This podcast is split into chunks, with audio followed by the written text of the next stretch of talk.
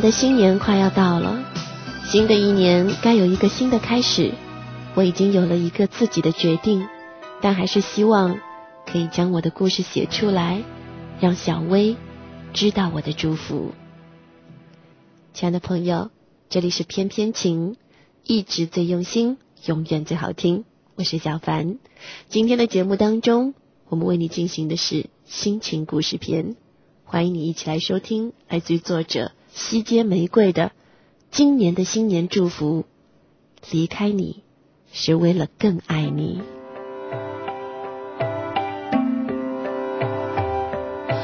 也许放弃才能靠近你，不再见你，你才会把我记起。时间累积，只剩下的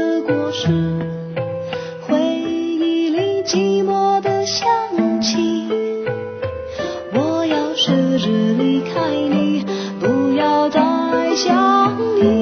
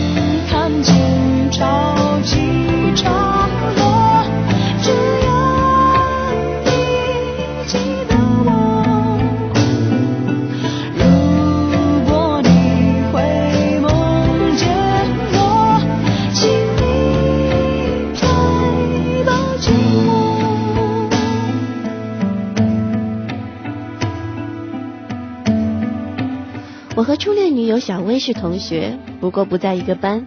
他是有名的好学生，品学兼优。我是默默无闻的普通生，成绩不好不坏，是表现很一般的那种人。我跟小薇能够有超越同学关系的进展，实在是因为缘分。那年高考，我落榜了，被父母逼着复读一年。在复读班里，我居然遇见了小薇。她是因为第一志愿没有录取，放弃了其他的学校，情愿再考一次。我无可无不可的上着课，可是小薇却十分认真。我对她的好感源于一种崇拜的心理。她文静秀气。老师的问题，他总是对答如流。我们向他求助，他讲解的比老师还清楚。我不知道自己最初对他是一种怎样的感觉，但是当偶遇事件发生后，对他的感觉我已经很明白了。那应该就是爱。那天我骑车回家，路过小薇的家门口，忽然看见她慌慌张张的跑出来，我的心一热，脸一红。正不知道怎样跟她说话，谁知道她却主动开口了。她说：“麻烦你帮我一个忙。”我不加思索的放下自行车，跟她跑进家，看见她妈妈跌坐在地上，额头流着血。原来她妈妈高血压，刚才爬上去想要取篮子里的东西，没想到头一晕，竟然跌了下来，把额头也磕破了。我们手忙脚乱的把他的妈妈放到我的自行车上，一路推着去了医院。我妈妈在医院工作，找了熟人帮忙，问题很快就解决了。那天，我们一个推着自行车，一个扶着他妈妈向医院走的时候，我心里忽然觉得十分幸福，觉得能够跟他们那么接近，真的是一种荣幸。他妈妈身体很不好，住了一个星期的医院。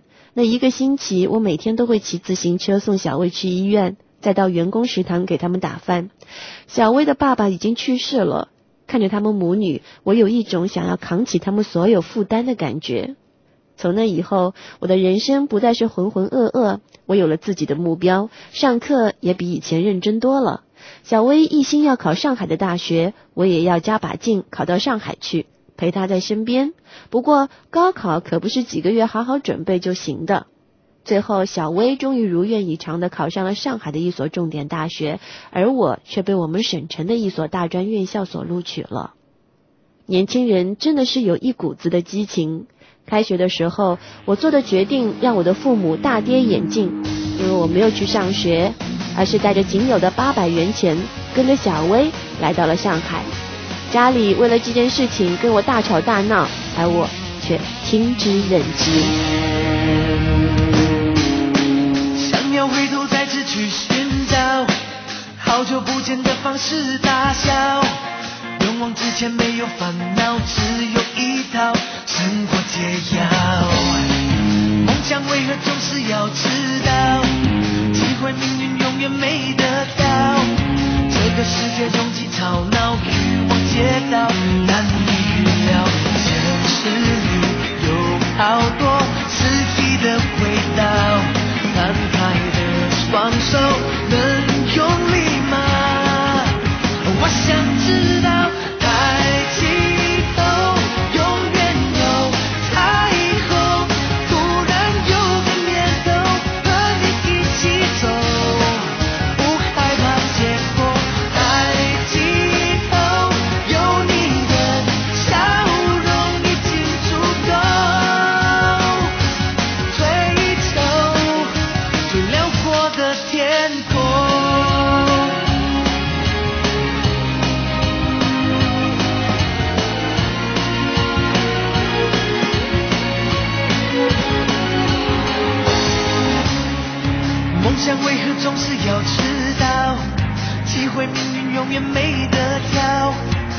这个世界拥挤吵闹，欲望街道难以预料。现实里有好多诗意的味道。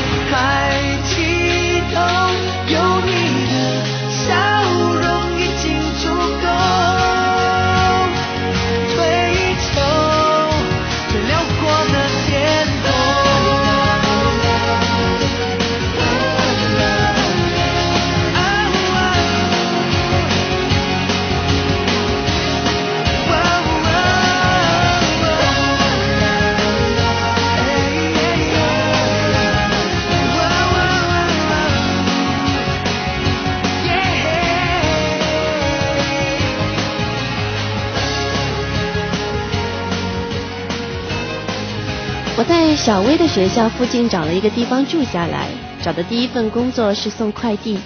第一个月我不认识路，常常要走两倍以上的冤枉路。在家乡，我是一个白白净净的学生仔；在上海一个月，我就晒得漆黑。但是我也有快乐的地方。小薇不嫌我黑，她觉得我这样更像一个男人。他们学校里那么多男孩子，也没有让她变心。他只爱我一个。我记得在小薇上学的时候，他学校的马路对面开了一家茶餐厅。在那个时候，茶餐厅是新鲜又时髦的地方。小薇也特别喜欢他的名字，他说那种感觉很美妙。虽然每次小薇都只是看看，说这种地方太奢侈了，不适合我们，但是我知道他一定也想进去点上一壶茶。于是，在我拿工资的第二个月。我不容他多说，就拖着他走进了那一家茶室。虽然我们两个人只点了一壶茶，却坐了整整一个下午。出来的时候，小薇还是一直埋怨我不该这样浪费钱。但是在他的眼里，我也看到了幸福，这比什么都重要。为了他，我想我什么都愿意。送快递我做了三个月，然后我开始做推销员，兼职做服务生。上海的好处就是，只要你肯出力气。挣钱的机会很多。小薇帮我在他们的学校的夜大报了名，她为我辅导。暑假的时候，她还在那一个茶餐馆打工，帮我减轻生活压力。在她大三的时候，我拿到了大专学历。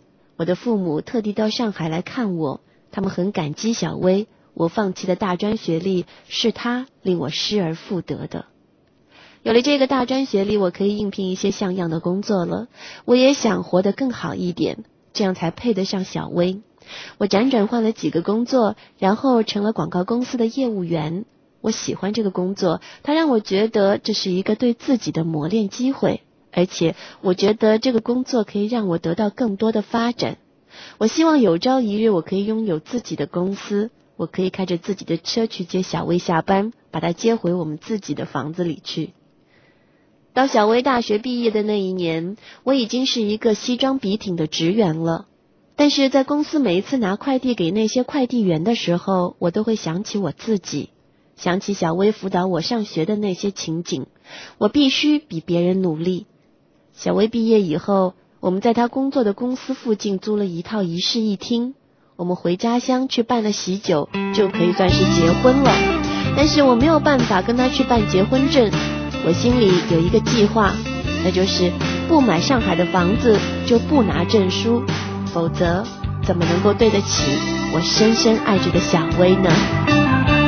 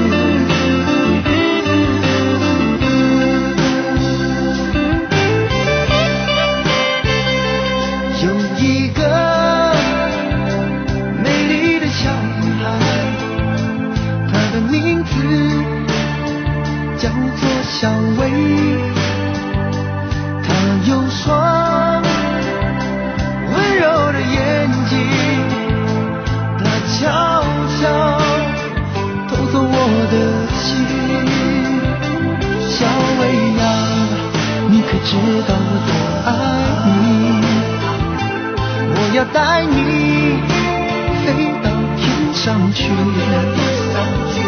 看那星星多美丽摘下一颗亲手送给你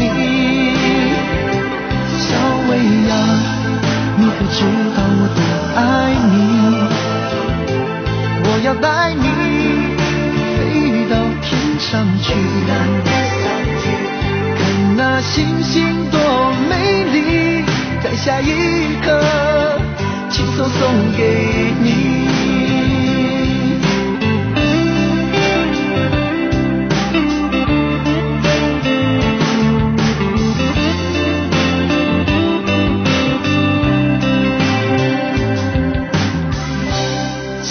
每一段爱情在最初开始的时候总是好的呢？当然应该是好的。如果最初的开始都不好，又怎么能够再继续呢？可是，是不是有好的开始，就一定会有一个好的结果呢？我想这是一个谁都没有办法回答的问题。今天我们在节目当中跟你一起听到这篇心情故事，来自于作者西街玫瑰的《今年的新年祝福》。离开你是为了更爱你，可能就是诉说了这样的一个凄美而缠绵的爱情故事。也许在年轻的时候，大多数的我们真的是不懂得爱情，或者即便懂得爱情，也不知道该如何去保护它和经营它。直到有一天，才会猛然发现，爱情除了是一个奢侈品之外，它更是一个易碎品。我们总是在不经意当中、不晓得的情况当中，将它的美好所破坏。而一旦破坏的美好，就再也难以愈合了。欢迎你在节目的下半部分继续停留在这里，收听《偏偏景之心情故事》的节目下半部分。节目上半部分，我们以这首麦子杰的《其实我已不在意》结束吧。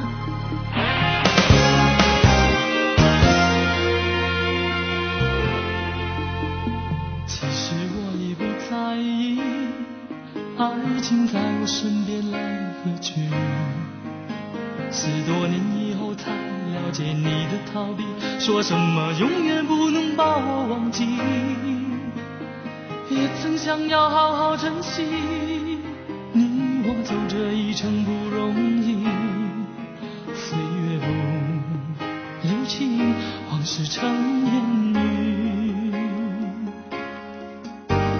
其实我已不在意多少风吹雨打的痕迹迹，十多年以后才看懂这一出戏，曾经的所有伤痛终会过去，继续沧桑含在眼里，看那太阳初升的美丽。日暮的时候，我站在这里。其实我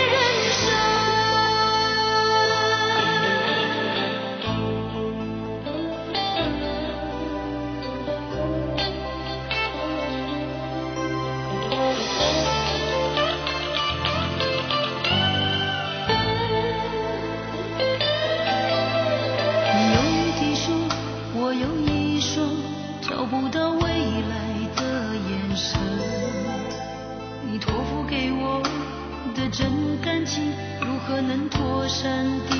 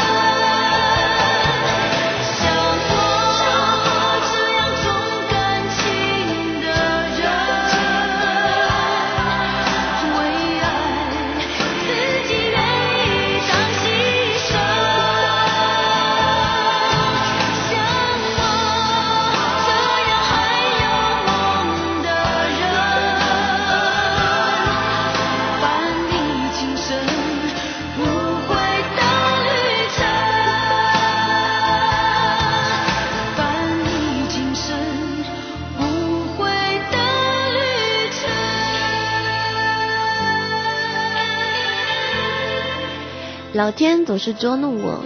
就在我为一张房产证奋斗的时候，小薇骑车上班的时候发生了交通意外。还好只是皮外伤。我赶到医院的时候，他已经离开了。医生说他的同事陪他一起来的。我赶回家，小薇已经睡了。看着我一脸的歉疚，他没有责怪我，他总是这样体贴我。在他床前。我向他许诺，很快我们就可以在上海有自己的房子了。我记得那天，小薇淡淡的笑着说：“就是一辈子租房子住也没有什么，只要我们好好的在一起生活就行了。”我笑她是一个没有远大理想的小女人，她却说我太贪心。我们就这样莫名其妙的争执起来。我觉得她只是因为我回来晚了跟我赌气而已。毕竟她还是一个小女人，还是喜欢跟我撒撒娇的。她在家里休息了差不多十天，我帮她买了一些速冻食品和水果放在家里，然后就匆匆的出差去了。那些日子，我已经看好了一套不到七十平方米的二手房，就等手上这份广告单子签下来，拿到提成之后去凑首付。我想给小薇一个惊喜。等我签了单，兴致勃勃地回到家，小薇大概已经上班去了。家里没有人，冰箱里的速冻食品没有怎么动，倒是冷藏室里还放着一些剩菜。看来小薇恢复的蛮好，已经可以去菜场了。我这样想着，一路赶去小薇公司接她下班，却扑了一个空。同事说她去医院换药去了。我赶到医院，却看见小薇跟一个男人在一起，那个人正亲热地搀着她。我一愣，没有走上去。不知道为什么，我的反应居然是一下子躲在了墙角。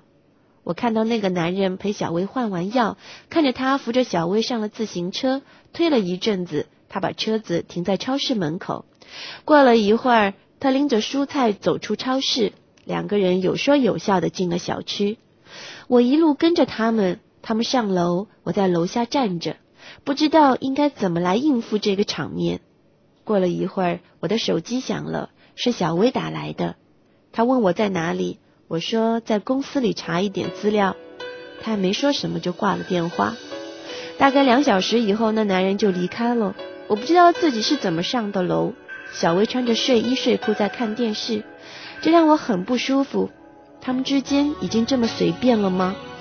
我不知道该问他什么，或是说些什么，就径直洗澡睡觉了。躺在床上，听见小薇在接电话，说：“是的，他回来了，明天你就不要来了。”我用被子蒙住头，就当什么也没听见。走在崩溃边缘，我需要可以流泪的花园，灌溉这座枯萎的诺言。最心爱的情人。却伤害我最深，为什么你背着我爱别人？女人天真的眼神，藏着冷酷的真，人生看不清，却奢望永恒。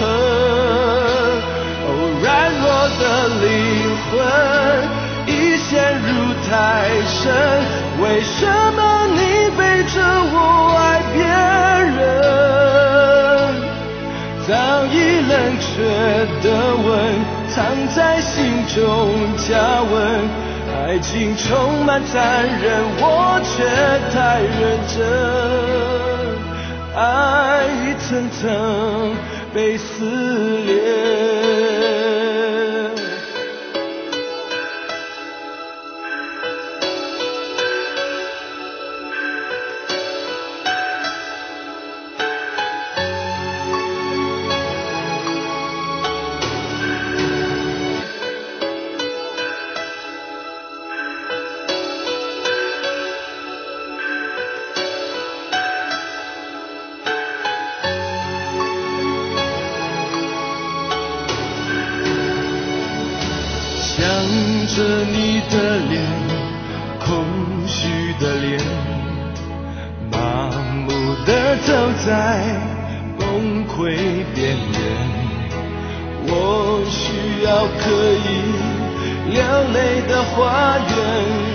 灌溉着多枯萎的诺言。最心爱的情人，却伤害我最深。为什么你背着我爱别人？女人天真的眼神，藏着冷酷的真。人生看不清，却奢望永恒。软弱的灵魂已陷入太深。为什么你背着我爱别人？早已冷却的吻，藏在心中加温。爱情充满残忍，我却太认真。我一层层被摧毁，被爱摧毁。我来不及找到出口，最心爱的情人却伤害我最深。为什么你背着我爱？别人，女人天真的眼神，藏着冷酷的真。人生看不清，却奢望永恒。哦，软弱的灵魂已陷入太深。为什么你背着我爱别人？早已冷却。的吻藏在心中加温，爱情充满残忍，我却太认真，我一层层被摧毁，狠不下心向黑夜说再见。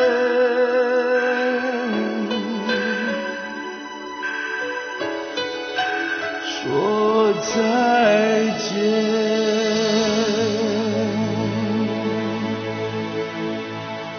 在卧室外面的小薇接完电话，主动进来跟我说话，跟我说起了这个男人，说他叫于云，是小薇公司的财务总监，一直对小薇很好。送小薇到医院去的就是他。这些天我不在家，照顾小薇的也是他。小薇说。他只是把他当成哥哥，还希望我能够请那个男人吃个饭，当做感谢。我没有吭声，心里想，哪有男人轻易想要去取悦一个女人的？因为心里存着这一个疙瘩，我看小薇越来越不顺眼，总觉得他会变心。为了胜过那个男人，我觉得自己要拼命的挣钱，同时我开始不断的打电话给小薇。查看他的行踪，我不断的催要我的提成，只想要早一点拿到钱去买房子。我跟小薇的关系变得很紧张，他也开始不断的加班，回来后也几乎不跟我说话。终于在大吵一架之后，他带着衣服离开了家。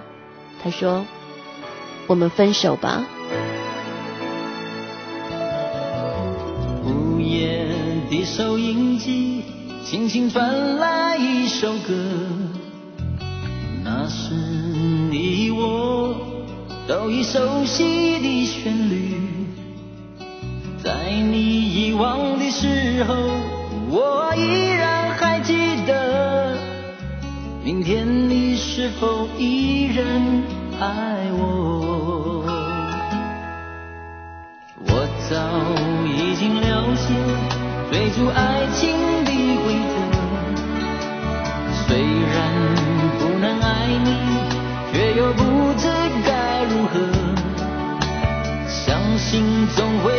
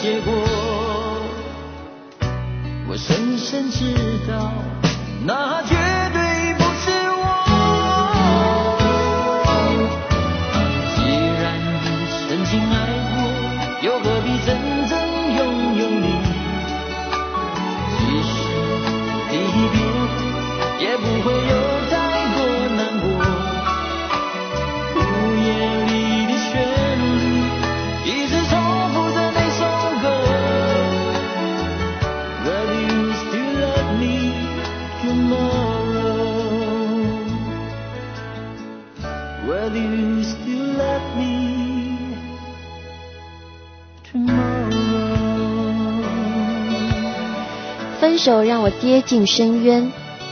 这些年来，我已经把照顾小薇当成了人生目标。没有她，我的人生还有什么意义？我拿到了公司的提成，却没有去买房子。我辞掉了工作，天天在小薇公司楼下等她，希望她可以回心转意。现在那个小薇曾经喜欢的茶餐厅已经开遍了上海。有时候我也会在那一个茶餐厅里面点一壶茶，回味我跟小薇一起喝茶的温馨。我多么希望她能够因为记忆中的这种温馨而回到我的身边。可是他没有回来，我却病倒了。我没有想到我会病得这么重，得了肾病。爸爸妈妈从老家赶来照顾我，我没有想到的是，小薇居然跟他们一起来了。她跟爸妈轮流换班照顾着我。我觉得这场病简直是生得太好了。躺在病床上，看着沉默而忙碌的小薇，我知道自己错了。那段时间，为了挣钱，我忽略了她的感受。我暗暗发誓，等我的病好了，我一定要多花一些时间去陪她。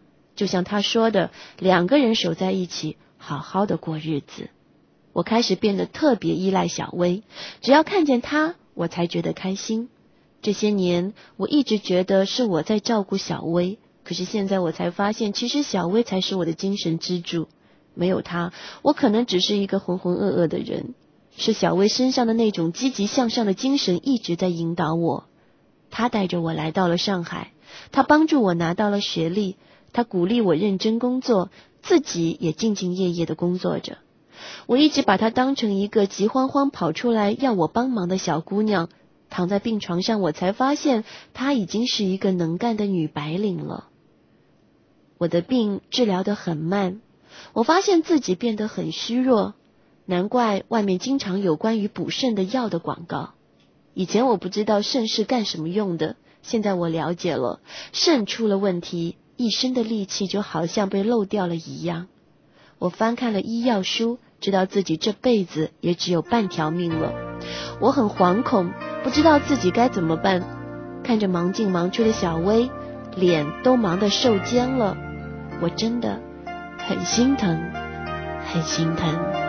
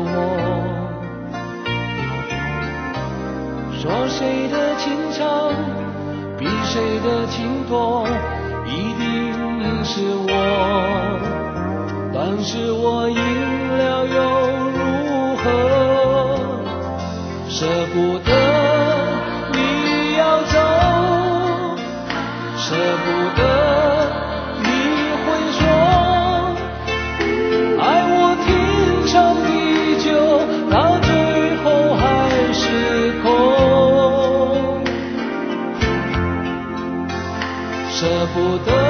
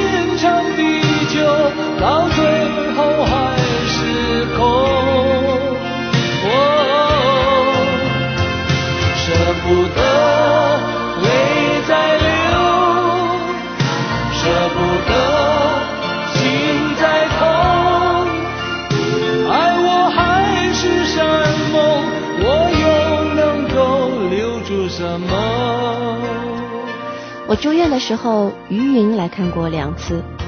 我仔细的观察他，我看得出他对小薇的好。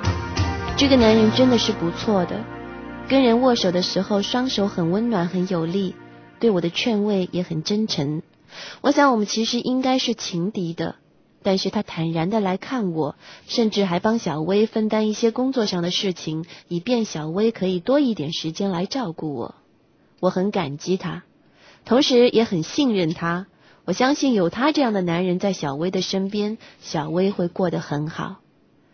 我的病已经没什么好住医院的了，我需要静养，所以我选择了回家。我想我也不会再到上海来工作了。我打算回老家投资开一家小店谋生，守着爸爸妈妈过一点平淡的日子。过年之后，我就会跟小薇分手。这一次是真的，小薇应该留在上海。不管跟什么样的男人结婚，我都会祝福他，而我希望他忘了我吧。这就是我打算送给小薇的新年礼物。好聚好散，留着这一段美好的回忆，我已经很满足了。我曾经以为自己可以给他很多幸福，现在看来，从小薇的身边退出才是最好的祝福。所以，小薇，我们的人生毕竟无法变成一条线。每个人也许都有归属于自己的幸福之路，祝你幸福。善會或是彼此欠缺默契，从前情浓如酒，却遇着防卫。今天的你已是圓滑盡洗，回我身边，不过当初的爱已渐逝。流着泪，问什么因素错误计？情人能重逢心，却未获联系。今天的你，已像完全陌生，就算始终不变一般的美丽。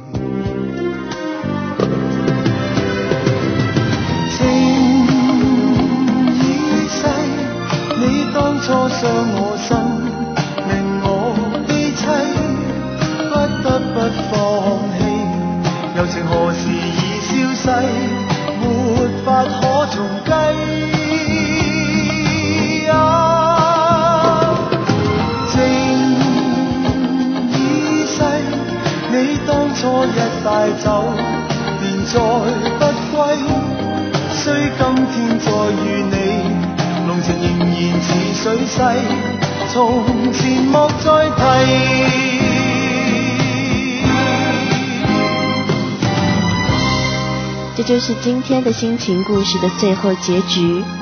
也许都在预料当中，也许都出乎预料。不管怎样，都要祝福你能够好好的拥有现在的爱情，能够让你的生活变得幸福而安康。明天的同一时间，重逢一篇篇情之娱乐篇，不见不散。是会或是彼此欠缺默契。从前情浓走，却遇着防卫。今天的你已是圆滑尽洗，回我身边，不过当初的爱已渐逝。滴着泪，问什么因素错误计？情人能重逢心，却未获联系。今天的你，已像完全陌生，就算始终不变一般的美丽，